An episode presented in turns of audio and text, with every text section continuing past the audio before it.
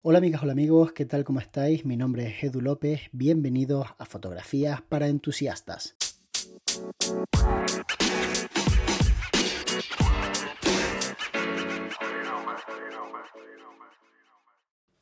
Profoto ha sacado al mercado en la versión OCF, ya sabéis que hay dos tipos de modificadores de luz, están los OCF y los RFI, pues los OCF que son como más endebles, peor construidos, pues ha sacado un Octa 3. Seguramente desde Profoto no os digan esas palabras, os dirán que son más fáciles de transportar, más ligeros, pero la realidad es que son más endebles y por eso son más baratos. Material de peor calidad.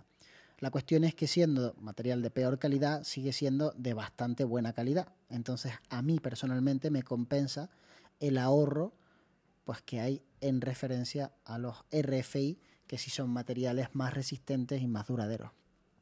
Entonces ha sacado un octa de 90 centímetros.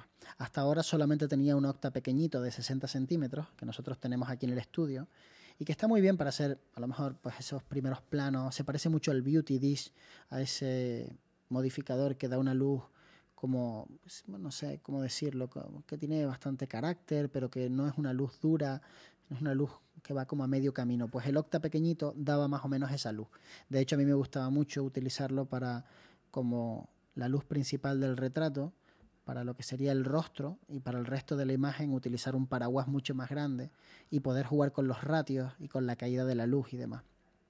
Lo bueno de que haya sacado este octa de 90 centímetros es que, sinceramente, el octa de 90 centímetros es el modificador estándar para mí que le recomendaría pues, a todo el mundo como primer modificador.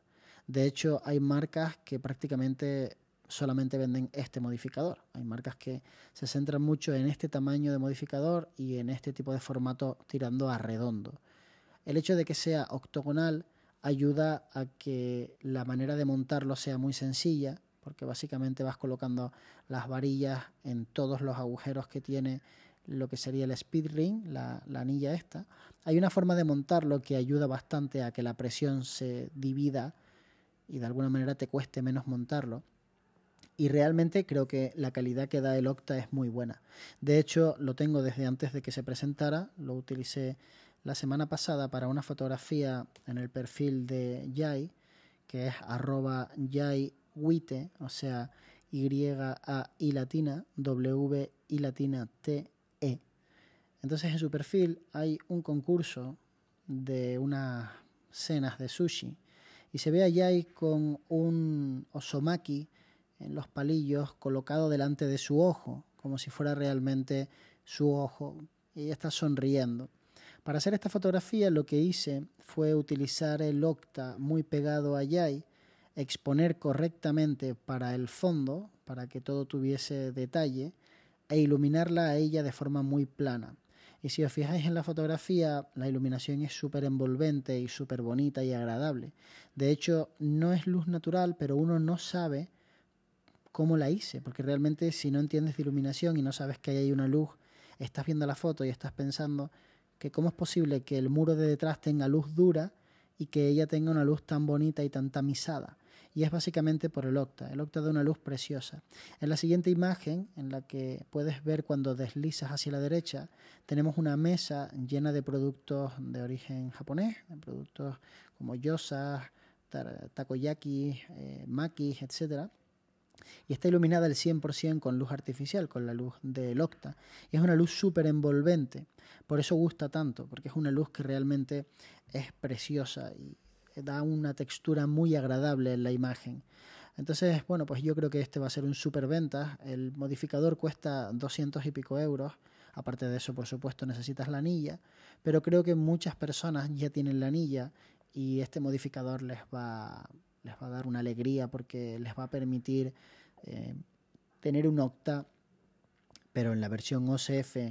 Y en cuanto empiecen a ver vídeos de cómo sacarle partido y cómo utilizarlo, pues se van a venir arriba y lo van a acabar comprando. Estoy convencido de que es un bestseller y estoy muy feliz de que hayan sacado un Octa de este tamaño en la versión OCF, algo que yo personalmente consideraba que tenían que haber hecho hace mucho tiempo. De hecho, yo tuve el Octa RFI, pero al final acabé vendiéndolo porque es que el hecho de que sean anillas diferentes en la versión OCF y RFI me impedía viajar, por ejemplo, con una sola anilla, un solo flash y varios modificadores, que es algo que hago bastante. Muchas veces viajas y quieres llevar un beauty dish para hacer algún tipo de retrato y después quieres llevar una luz más suave.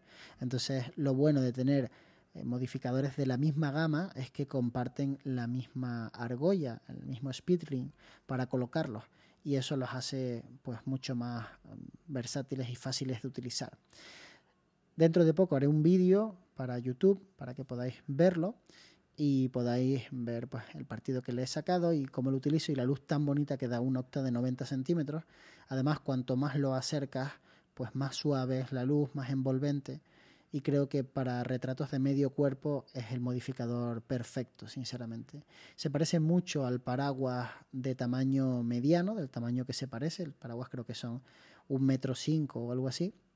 El paraguas, a diferencia del Octa, no necesita de la anilla, pero es menos robusto, obviamente, un paraguas, y cuando hace viento lo pasas bastante peor con el paraguas que con el Octa. Además, el Octa lleva dos capas de difusor, mientras que el paraguas solamente lleva uno.